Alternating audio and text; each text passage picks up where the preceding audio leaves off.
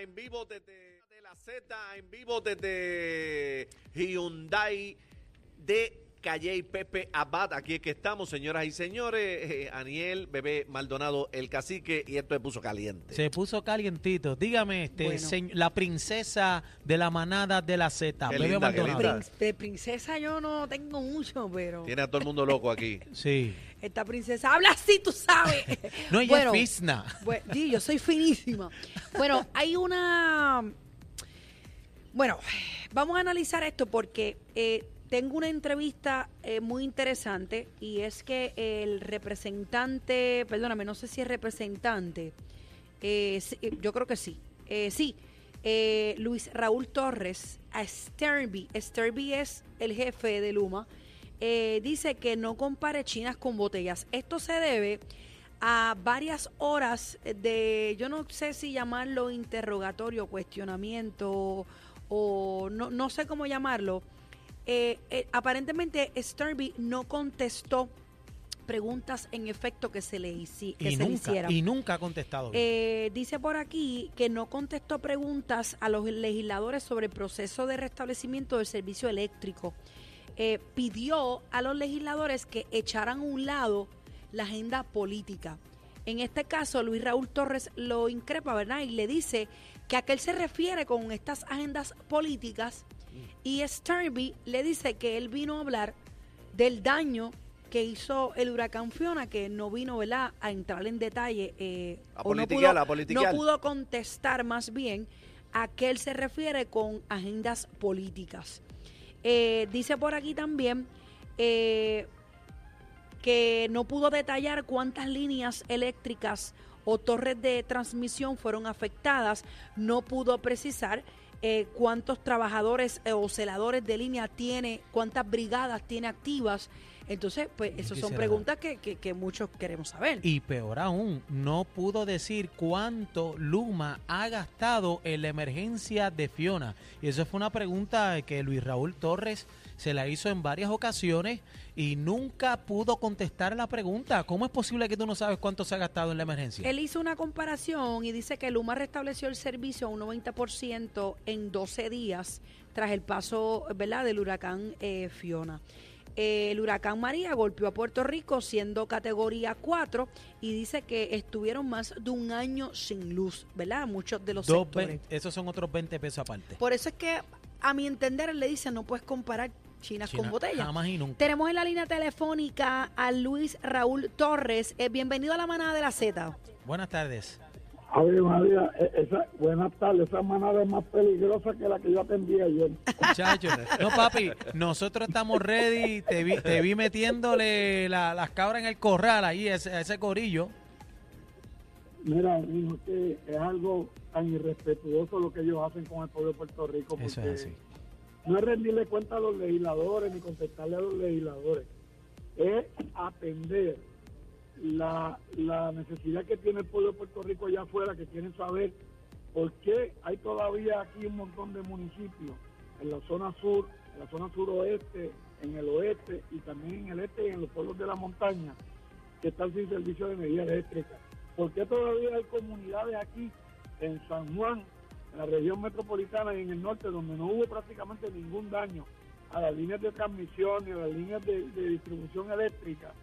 eh, y nos tuvieron casi 17 hasta 18 días sin servicio de energía eléctrica. Entonces, este señor cuando viene a la legislatura empieza con evasiva y ayer el estribillo que trajo, parece que ordenado por sus abogados, por alguien que le recomendó, era que cada vez que le hacíamos una pregunta, él venía, es que Puerto Rico pasó por una torme- un huracán categoría 1, Fiona, con 30 pulgadas de lluvia, y nosotros restablecimos el servicio lo más, más rápido que mucho antes. Y ahí es que él comienza a comparar esta situación con la del huracán María. Yo le pregunté a él si él estuvo aquí durante el huracán María. Me dijo que no, que algunos miembros de su equipo que son de aquí sí, pero que él no. Y yo le dije, pues ellos le pueden decir a usted la gran diferencia que hay entre un huracán categoría 4 que destrozó todo el sistema de transmisión y distribución eléctrica, la infraestructura de carretera, las infraestructuras de puente, casa y hubo hasta 4.000 muertos para que usted no venga a comparar chinas con botellas. Eso es así. una, un- un- una tormenta tropical que pasó al sur de Puerto Rico, que sí afectó municipios del sur, que sí afectó municipios del oeste, pero que jamás se puede comparar con María, que nos cruzó categoría 4 de este oeste por 16 horas sobre Puerto Rico, dándonos con viento, lluvia y, y todo lo que uno se puede imaginar. Así que ellos, ellos, este eh, señor tiene ellos se están atribuyendo adelante. lo- lo- los 12 días como si fuera Un logro. eh, un logro majestuoso, pero es como usted dice, no podemos comparar Jamás. cuando María literalmente arropó la isla 100 por 35, a diferencia de Fiona, que fue un rasguño que nos han dado. No hay comparación porque no, no hubo tanto daño según lo que han dicho en las líneas, en muchas de las líneas. Y es como dice el representante acá, eh, hay áreas que no pasó nada y hay muchos abonados que todavía no tienen servicio. Yo tengo una preocupación, Mira, Luis Raúl. Pero mira, ese mismo tema, antes que se me olvide, ese tema que tú acabas de mencionar ahí, de que, de que hay lugares donde no pasó nada, ¿verdad? Y que debe haber una recuperación mucho más rápido. Cuando yo le hago esa pregunta a él, parecida a lo que tú acabas de decir, Ajá. él me dice que lo que pasa es que esto es una red de transmisión y distribución integrada y que no se podía restablecer el servicio en, en parte, que tenía que ser total. Yo le hago esa misma pregunta al Wow. ingeniero José Colón, que fue director de la Autoridad de Energía Eléctrica anteriormente, y él me dice, no, no, no, la red se puede, si hay un lugar en Puerto Rico donde las líneas de distribución y transmisión no sufrieron daño y hay generación, se puede energizar en esa área, aunque hay- haya en otras áreas oscuras. Y eso pasó para Hugo. Yo no sé si ustedes recuerdan que Hugo entró y afectó pueblos del este, eh, de San Juan y de la región metro, pero el resto de la isla tenía servicio eléctrico, nada más que en estos pueblos que afectó estaban oscuras. Y esta gente tenía a todo Puerto Rico con un apagón general, por favor a Dios. Eso es correcto. Bueno, y hoy vamos a tener Escuchamos ya por eh, ahí. apagones, este, yo no sé si son relevos de carga o no. Eh, en Bueno, Arroyo relevos de carga, relevos de carga le llaman ellos a eso, que es cuando ah, hay menos generación que la demanda de energía y entonces para evitar que se caiga todo el sistema ellos desconectan gente que ya estaban conectados por un tiempo y, y los alternan para mantener el balance de la producción de energía que se llama la, la producción de generación. Y que usted sepa, ¿eso es, eso es cierto? ah, eh, ¿O son este bla bla bla de esa gente? Bueno, lo que pasa es que hubo una situación en la, creo que fue en la planta de Aguirre, Costa Sur, no, ahora no recuerdo cuál de las dos fue, allá en el sur.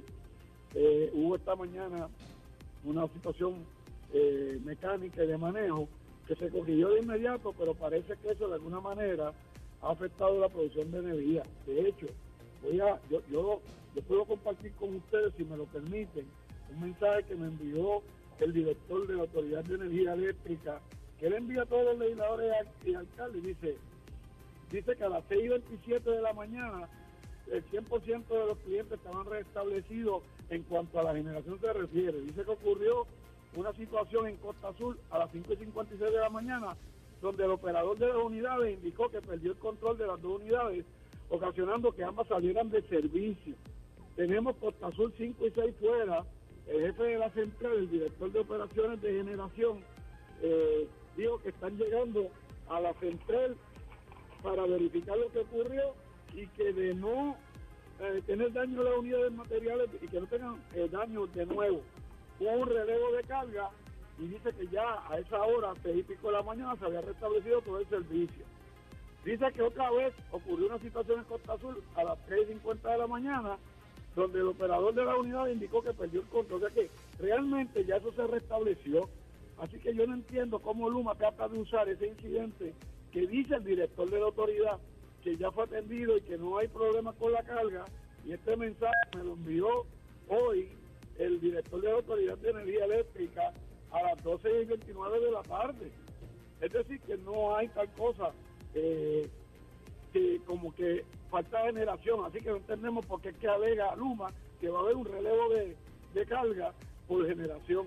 Siempre están echándole la culpa a la generación porque Luma no quiere admitir cuando ellos cometen los errores. Nunca han admitido nada. Don Luis, pero No, ahora nunca, nunca. le, le tengo una pregunta porque Ey, estoy ey, leyendo... ey, ey, para, para, para, pero, Quítalo pero de don, para, quítalo de don. Ay, discúlpeme, Quítalo discúlpeme, es que Quítalo yo, yo, yo ¿qué soy una mujer Luis, educada Luis, cuando Luis, amerita. No, no, no. Me dice Luis, me dice Luis. Pues. Luis, pues no, no, Luis, tú usted, no, tú usted, que Johanna, le- por decirle tú, se formó un, un foltró.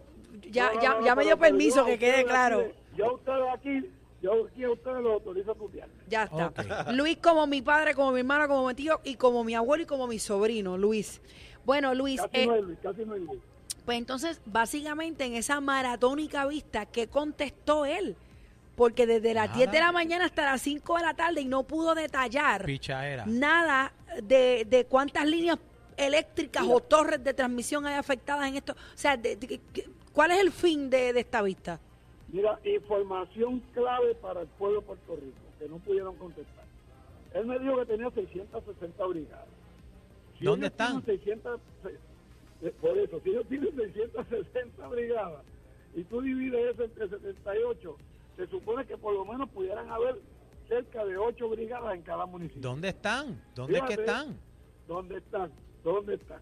Entonces, la otra pregunta que yo le hago es, en esas brigadas, ¿cómo se componen? Se supone que una brigada normal de la Autoridad de Energía Eléctrica antes tenía un celador de línea, un auxiliar de celador que era el que le ayudaba a pasarle la herramienta y hacer el ground en tierra, un operador de la grúa y un chofer, por lo menos cuatro personas.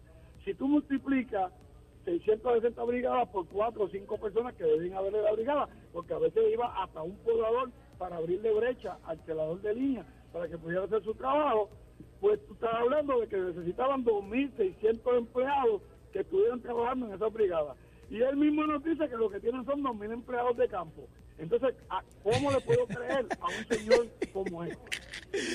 Entonces, si, siguiendo la misma línea de lo que estás diciendo, eh, Luis, ayer escuchamos el alcalde Jay Martínez y entonces eh, eh, él hace unas expresiones de que él da unas recomendaciones porque él tiene el conocimiento, él fue celador de línea este, por siete años en la Autoridad de Energía Eléctrica y entonces él al grupo, hay dos grupos, uno boricua y otro, ¿verdad?, donde está dirigido por, por un americano. Entonces, pues al boricua le da unas recomendaciones y se pueden entender, consultan y, y han tenido grandes logros, pero sin embargo, con, con- con el americano no quiere seguir instrucciones, no escuchan, dicen lo que le da la gana, entonces así no podemos, tampoco los informes que tienen, que quedaron en rendirle a los alcaldes eh, aquí en Puerto Rico, tampoco le rinden los informes, no dicen nada, pero ¿con- ¿quién controla esto?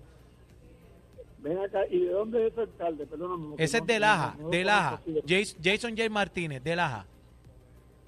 de Laja, imagínate, el alcalde de calle, el alcalde de Cuamo, Tato García Padilla, también dijo que fue una brigada allí de americanos a resolver un problema en una comunidad que había que levantar un poste, una línea, y cuando vieron que estaban metidos en un fanguero, el alcalde usó esta palabra, dijo, se fueron, se huyeron, se fueron de allí. ¿Cómo? No conocen Entonces, la tipografía. No, la mayoría de los supervisores regionales que tiene Luma, no la mayoría, todos, y yo tengo la lista, son canadienses, no son de aquí. No se puede así. Y ese es uno, uno de los problemas que tienen. Entonces no se dejan ayudar porque los brigadas, los los alcaldes quieren hacer unas brigadas de ex empleados de la Autoridad de Energía Eléctrica, de ex celadores, de ingenieros, etcétera, para auxiliarlos y co- coordinados con Luma, ayudar a resolver estos problemas. Y cuando yo le hago esa pregunta a Gwen Stacy, que por qué no los contratan, lo que me dice Gwen Stacy es, ah, es que esto es una cuestión de seguridad, porque ellos no están preparados, no están calificados. Y yo, yo le digo, yo le digo, un momento, señor Stacy. Y yo digo, ingeniero José Colón, que dirige la Autoridad de Energía Eléctrica, que estaba a su lado. Un celador de línea de la Autoridad de Energía Eléctrica pasa por alguna escuelita en la autoridad. Sí, en la escuela de celadores que tenía la autoridad, de seis- un, un curso de seis meses. Y después, un celador que ha pasado por esa escuela, que ha recibido todos los adiestramientos habido y por haber, y que también tiene que tener el requisito de haber sido perito electricista. Le pregunto si después de tener 10, 15, 20 años de experiencia, es una persona que está cualificada para trabajar en el sistema de transmisión y distribución en Puerto Rico. Josué me dice, al lado de West Davis, sí, claro que sí que está cualificado. Sí, Entonces, eh, eh, es una locura. ¿Por qué no?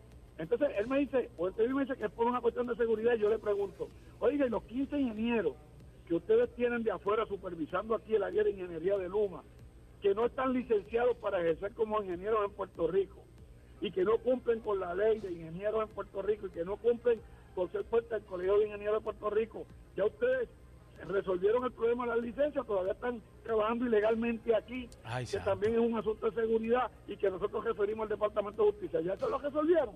Anda. ¿Y qué le Y dijo? David se quedó callado, se quedó callado. volvió a hablarme de Fiona. De comparando Ay, a Fiona Dios con María. entonces, entonces, el representante. Al otro ingeniero que estaba con él, al otro ingeniero que estaba con él, el ingeniero Rodríguez, Ah. yo le pregunto, mire, dígame cuántas torres de transmisión se cayeron. No, porque los postes, yo, pero espérese, ¿quién le mencionó a usted la palabra poste? Yo le estoy preguntando las torres que sostienen las líneas de transmisión. ¿Se cayó alguna? Y no me quería contestar. Y vuelve y me contesta que si los postes, le digo, mire, no sea imprudente que yo no le estoy hablando de postes. Le digo así, usted. Yo le estoy, a- así, así le dije, yo le estoy hablando a usted de Torres.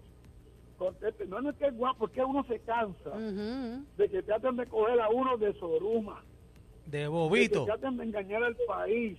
Bueno, hay otra palabra que la entendemos mejor los puertorriqueños, Sí, pero sí, yo no sí. la voy a usar. Sí. Eso, se, eh, eso se la dejo a Baboni. Este, Representante, entonces que, y, en fin, la vista, eso eh, no compuso nada ahí. Nada pasó, la Sí, vista. compuso, compuso. sí, Bueno, hicieron un papelón. Primero compuso, compuso desmantelarlo frente al pueblo de Puerto Rico. Y en segundo lugar, de que todos esos requerimientos y preguntas que le hicimos tienen tres días laborables para contestarlas por escrito. Pero es que ellos no Y contestan ni entregan informes, Y no si- hacen nada, Luis y Raúl. si no, no- no, no, no, no. ¿Y si no? No, ellos entregan porque si no, yo voy a ir a donde hay un sitio que los mandan a entregar. Ustedes se les olvida que yo tuve un pleito de seis meses con West TV por no entregarme los documentos cuando empezó esta investigación. Métale caña, vaya para allá, métale caña. Y y- y que lo iban a meter preso, lo mandaron a arrestar. Ah, Porque sí. los documentos y salieron cogiendo y los entregaron. Yo me acuerdo. Pues, pues, pues va a tener que ir allá, va a tener que ir allá porque están, el ellos están comiendo lo que pica el pollo. Bueno, No, no, y, y, lo, y lo que es importante es que nosotros sepamos qué está pasando, cómo podemos ayudar y qué legislación vamos a hacer hasta para validar las brigadas que crean los municipios para que esto se pueda atender con prontitud, no solamente ahora, sino en cualquier emergencia futura. De eso es que se trata esto. ¿Y algún- alguna otra acción que, que tenga en mente, representante? Bueno, nosotros hemos mantenido... Info ah, esto es otra cosa que no podemos dejar pasar, ¿verdad? En el poco tiempo que nos quede, que es que yo le... eh, como él dijo que nosotros estábamos politicando y que era una agenda política, y yo le pregunté que me dijera a qué se refería, que si fiscalizar los fondos federales, los fondos estatales, lo, mal, lo que ellos no están haciendo correctamente, si él lo llamaba una agenda política, pues entonces lo era. Y le leí una carta que le envió al Congreso, que lo están citando para el 14 de octubre la Comisión de Energía del Congreso, donde le están preguntando exactamente lo mismo que nosotros estábamos Vamos a ver si ella contestan. ¿Qué usted Y lo- cree? Y se la leí y le dije, esta gente también tiene una agenda política contra Luma, o usted se queda callado y tiene miedo porque sabe que esta gente le puede quitar los fondos federales que ustedes quieren administrar a Puerto Rico y sería su responsabilidad que nos quiten esos fondos federales. Y él volvió a hablarme de Fiona. Fiona,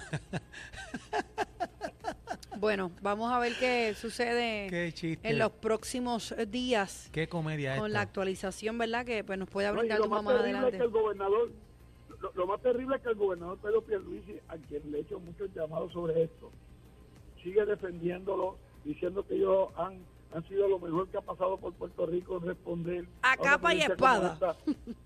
Hoy, hoy escuché a la secretaria de la gobernación, Noelia García, haciendo lo mismo en, en varios canales y atacándome a mí que porque yo no los dejé hablar, lo cual el pueblo puede ver la vista. En vez de ver una serie de Netflix, vean esta serie de siete horas. Ay, Dios mío. Qué papelón. Y, y van a ver y van, y van a ver la realidad. Gracias, Luis, por, por estar con nosotros. Luis Raúl Torres, eh, Benito siempre Oye, nos dice una- que sí. Ustedes son una manada que me ustedes son una manada tremenda ahí que me llevaron a paro a mí ahora aquí. Pa- papi, a- papi, aquí no metemos feca, aquí no metemos feca, aquí vamos para encima. Y, Aquí- y estamos para el pueblo de es Puerto como es, Rico. como es. Gracias, Luis. Un abrazo. Gracias. este Gracias por estar con nosotros. Bueno, señores, cuando Eh, uno eh. piensa, cuando uno piensa que está escuchando las cosas bien, pues, pues no, no necesariamente. Dios mío. Eh, venimos con más eh, de la manada de la Z directamente desde eh, Pepe Avaros Hyundai en Calle.